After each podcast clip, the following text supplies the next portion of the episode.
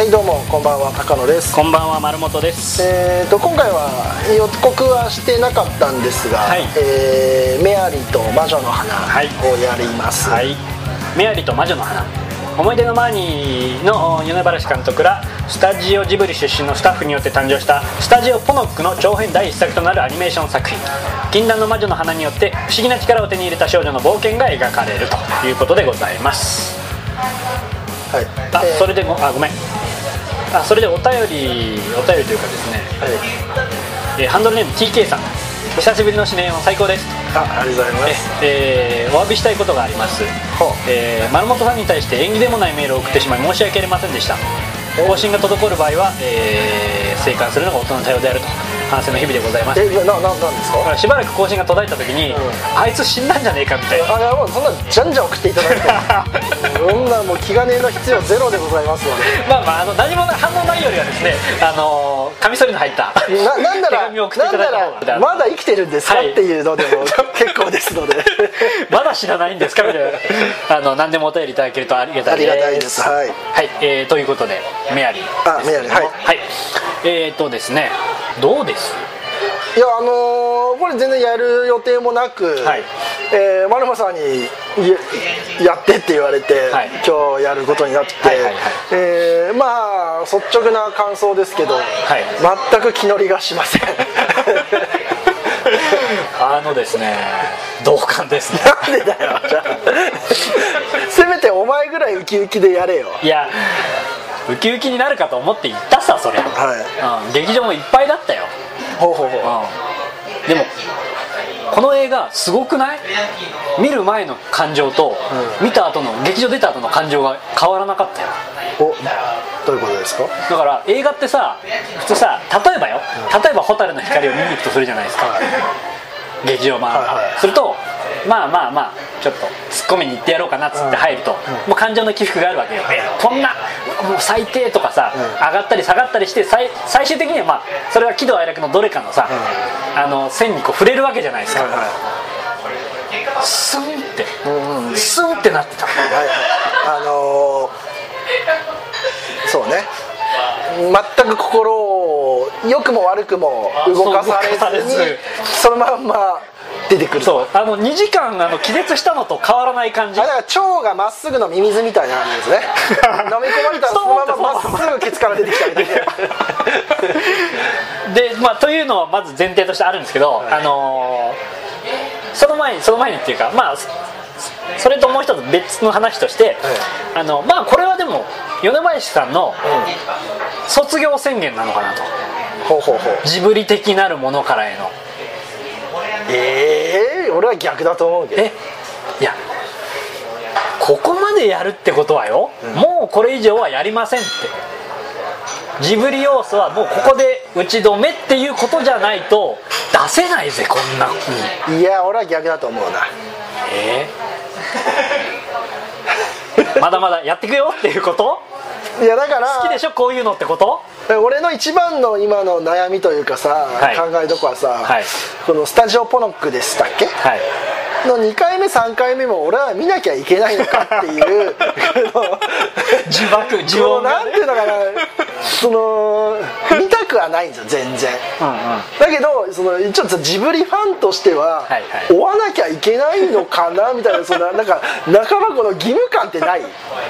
ちょっとわかる。ちょっと。ちょっとあるでしょ、わかる。あのその良くも悪くもけなすにしろ褒めるにせよいい言っといてからなのかな？もう米林作品もっと言えばあのプロデューサーの西村作品には全く興味ないんだけど、でも一応ジブリのようなものをやるとなった時に そののようなもの、ね、ジブリファンとしては、うあの知らないって見てませんって言ってしまっていいのかっていう、半ば脅迫観念があるですよはいはいはいでもさ俺あの劇場いっぱいだったん。だけど、女の子たちが泣いてる子がいて、はいはい。2人連れの女の子でね、はいはいはもう私泣いちゃったあのあのシーンジブリみたいでって言って泣いてるわけ、はいはい。そこはもうあれでしょう。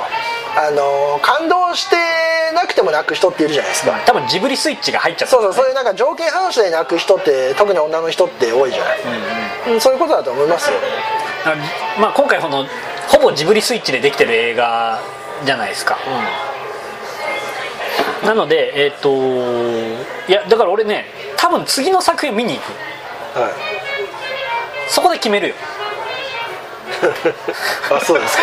あの追うか追わないかは。はいはい少なくともまだ今の段階だとさジブリ的なものなんていらないっつってその後魔法の杖で帰る的なさ、はい。魔法のほうきで帰る的なさ、あのー感じがまだ残ってはいるからちょっとね俺もどうかなと思ってるんですけど。はい。あのー本編の話する？いやしてえっとまずですね主人公がメアリーさんっていう、はい。あでもね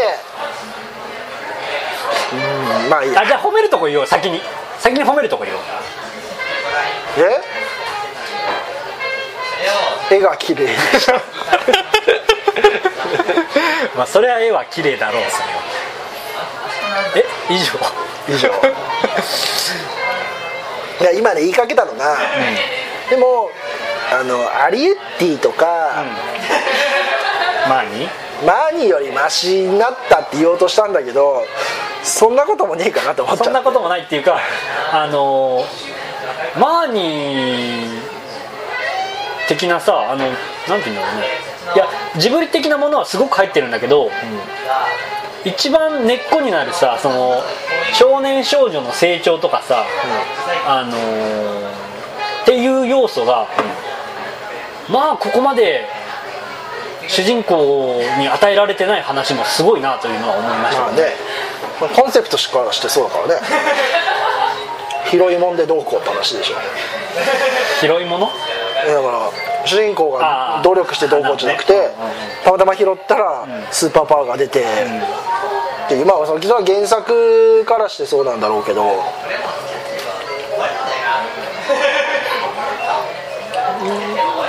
なんというか、えっとまあ、主人公メアリーさんがですねあの自分の髪の毛赤い色のボサボサ髪が嫌でで友達もいないところに越してきてもう自分のことが好きじゃないと、赤毛赤毛が嫌ってもういいよな。赤毛のあんじゃねえんだから高畑さんの頃からもうさ無理やり感がすごいよね。コンプレックスの作り方のいやそうなんですよね。あのーこの主人公成長しないのもそうなんだけどそもそもさ自分が持ってるコンプレックスを相対化してさ、ああこれでだから嫌だっていうのがないんですよ、まあかろうじてピーターにさあの、まあ、バカにされるっていうのはあるんだけどそれもねあの出会いのためのというかあの二人のね最初の構図を作るためのセリフであって結局成長どころかこの人がどの地点にいるのかもいやもっと言うとあいつが何者かも分かんないんだよね。どっから来てどこへ行くやつか分かんねえんだよ全くあいつ。いきなりおばさん家にいるんだけどさ何にしに来てんのかもよく分かんねえしさそれまでどういう生い立ちなのかも分かんないしさ別にねそれは描かなくても普通伝わるんだけどさ。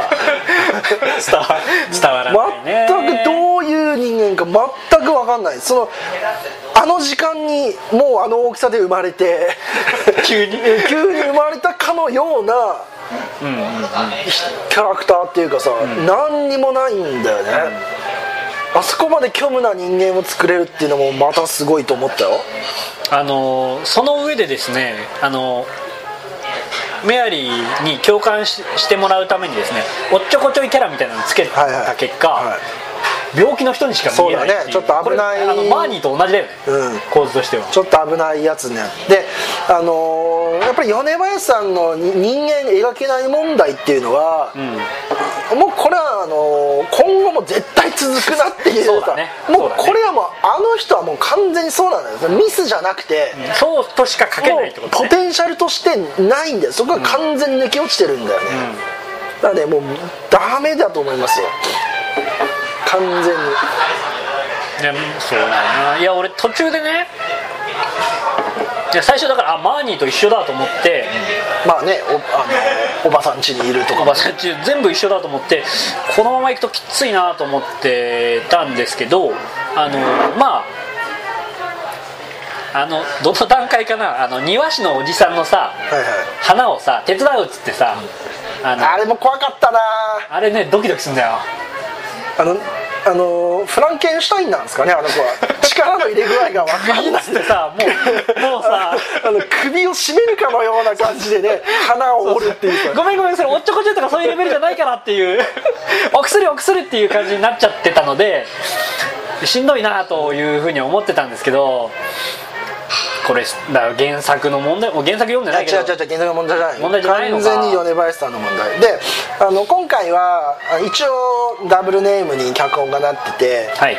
あのかぐや姫の脚本でやった、人なんだえーあのテレ朝のコンクール出身の人がやってるんですけどうんうんだその脚本のその分担の、ね、割合は分かんないけど、まあ両方下手くそですよね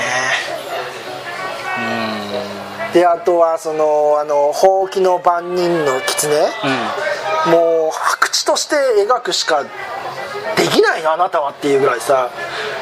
いや敵陣なんだけどもメアリーに対してえーあの助けを差し伸べてくれるってキャラなんだけど、なんで差し伸べてくれるかっていうともうほうきに対してしか意識を向けてないからみたいなさ、もうバカなんだよね。白地として描いてんだよ。あのキャラクターはなんかすげえゲームのノンプレイキャラみたいな。ひどいよねあれね。しかもそいつが結構重要なそのストーリーのそうそうそうそう。ね節目で出てくる都合よく白地のキャラが道具を持ってきてくれるっていうさ、本当になんかすごい人間性をなんつうのかな踏みにじるような描写だからであの人なんか原発批判みたいなね文明批判を今回してんでしょ、ん。そんな資格あの人いないと思うよそれもさすごいなんかだって人間を軽んじてんだからあの人は。しかもこれ言わなきゃいいのにと思うんだけどさあのここは魔法の国です。電気も魔法でできてるんですよみたいなさ、はいはい。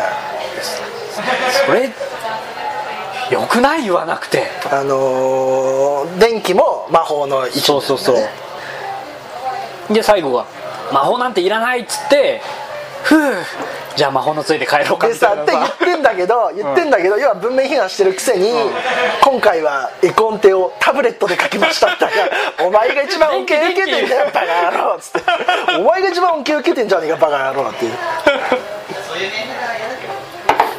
いや俺ねその本当描写一個か描写っていうかさあのすごい自覚あんのかな？分かんないけど今回そのメアリーは成長しないっていうのはまあ明らかなんだけど絵としてその例えばねほうきの使い方が上手くなるとかさはいはい。自分の意思でコントロールして魔法を使うとかっていうのが基本ないのであのそれがすっごい分かりやすいっていうかもう見てて俺めっちゃイラッとしたんだけど、えー、ほうきでうまく着陸できなくてお尻から落ちて「いてててて」っていうシーンがですね5回以上あります。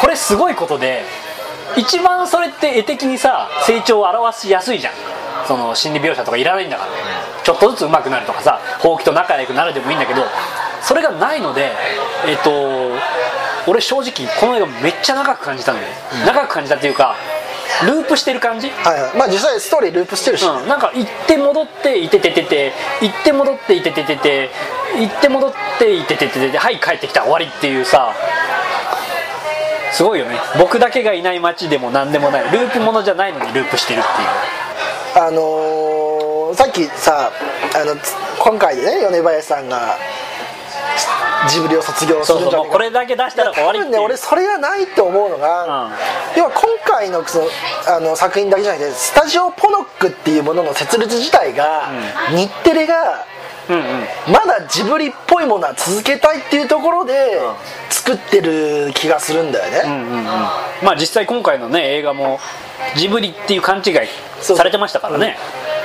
いやだから目的がそもそもそれだから、ジブリっぽくないものを作るっていうのはあおそらくではありえないってこと？うん気がすんだよね。要は、あの宮崎駿が引退って言っちゃったから、でももう自分あの日テレとしてはもう手放せないわけですよ。まあそうだよね。で細田さんもいまいち弾けねえと。そうなった時にあのやっぱりジブリ的なものを残すために、ポノック。そうか。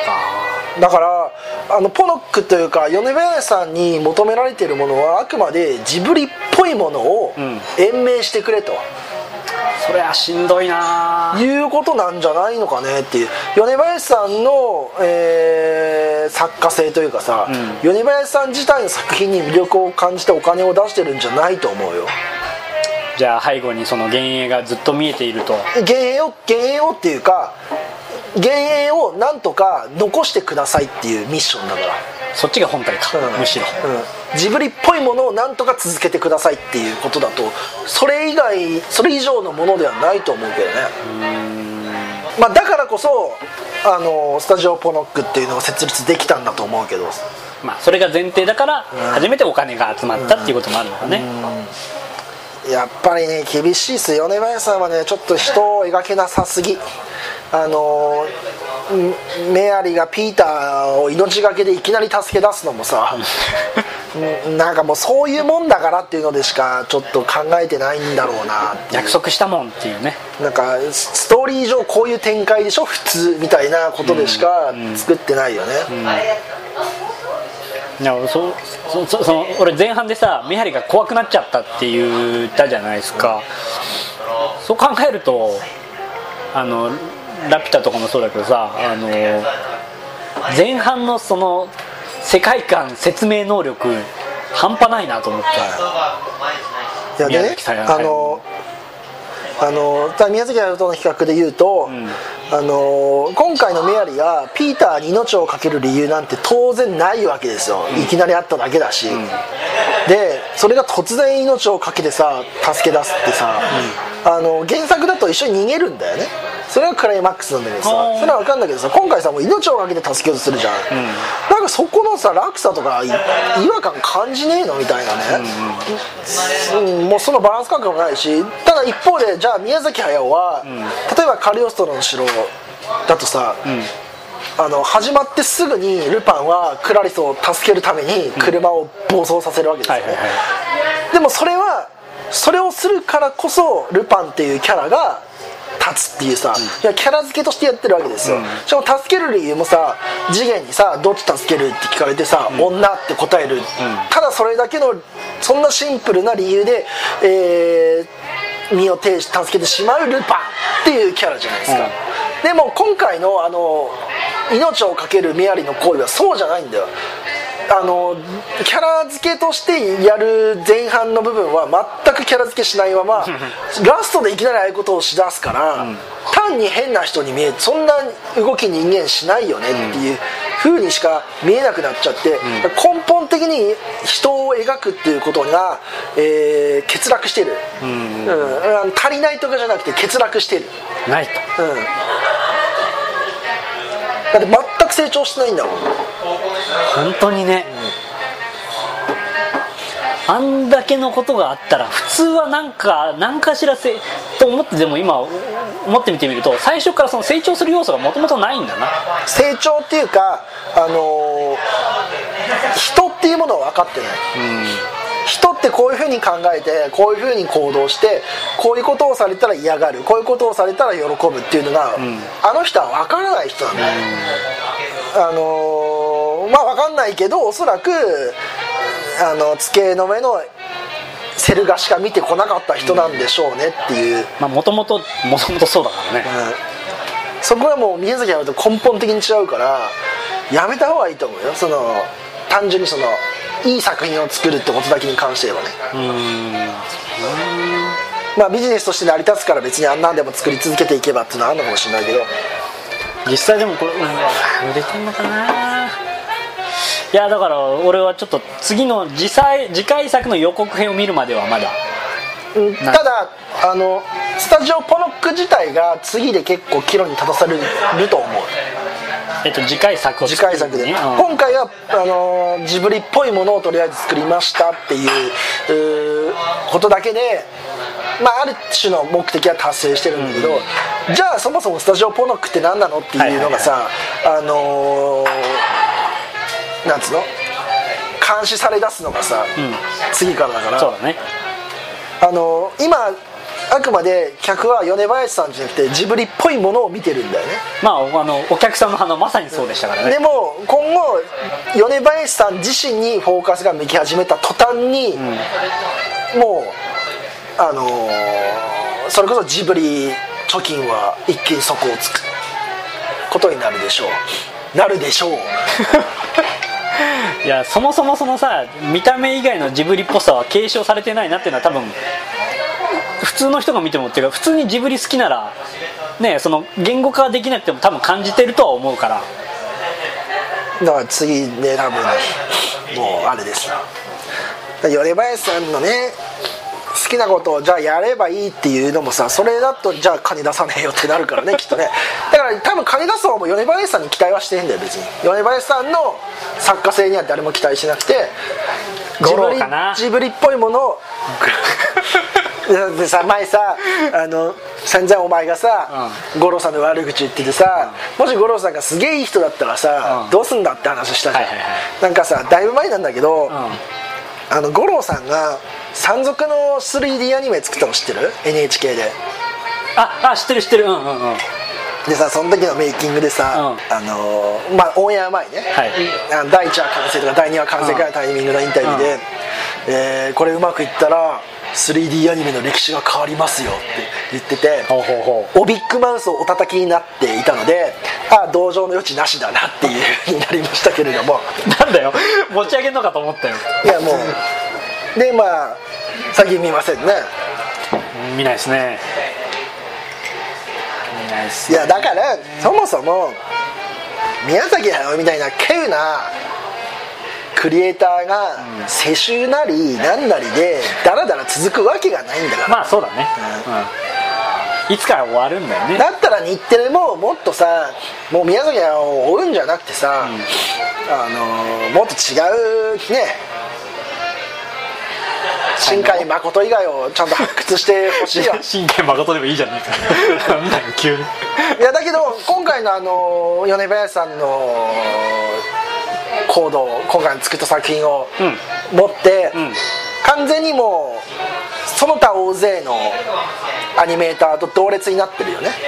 よ米林さんの。米林さん、うん。あの日本で年に何十本だか公開されるアニメ作品と同列だ、いやもう完全にそうだと思うよ。全然特別なものではもはやない、そこはもう完全にさらされてますよだったらもう新海誠の方が注目されるっていうのは負に落ちるぐらいのレベルです。いやーなかなかでもなかなか貴重な体験じゃあ貴重な体験をしたけど、ね、いやだからもう早くもう宮崎駿の次回作ですよ、まあね長編ね。うん、もう。早くつ作ってくれというとです、ね、米林さんだからダメ。もうそんなそんなあれだ日テレの都合だから。テレビ局が家計学園問題で愛媛県知事の答弁を流さないっていうのと基本的に一緒だから。テレビ局の都合だけだから。いやだからまあ米林さんはある意味被害者だよね。だって米林さんってすごいんだよ。だって30代にしてアリエッティとかさあんな作ってるわけだから。すごい人なんだよ。超天才だと思うよ。すごい人なんだけどただずそこじゃないよね。っていう。そのあなたの才能を発揮するのは人に言われて作ることだから自分で作家性出し始めようとしちゃうとちょっと違うよっていうことだからさそれこそ新海誠の下に行けばいいんじゃないですか。いやまあだからそのジブリのスタッフがあのいろんなところでね才能を開花させるといいと思うけど、まあ、使い方は絶対ね、人それぞれありますよ。ねあのーうん。頭に立つ人ではないね。ちょっとちょっとしんどいかな。って思いましたねもう3回目だから。もういいだろうもういいでしょいつまでだから次も見なきゃいけねえのかっていうのですよ。もうむしろでも俺主人公のサイコパス感を楽しむ感じになっちゃうのかなと思って、目ね、下目下の問題は。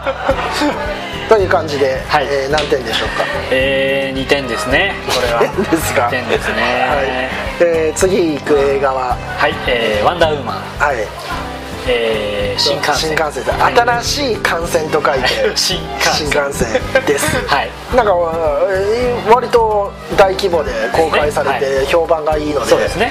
ぜひぜひええ。ご感想いただければと。あのゾンビ映画ですね。そうそうそうそう。あのホラーファンも必見でございます、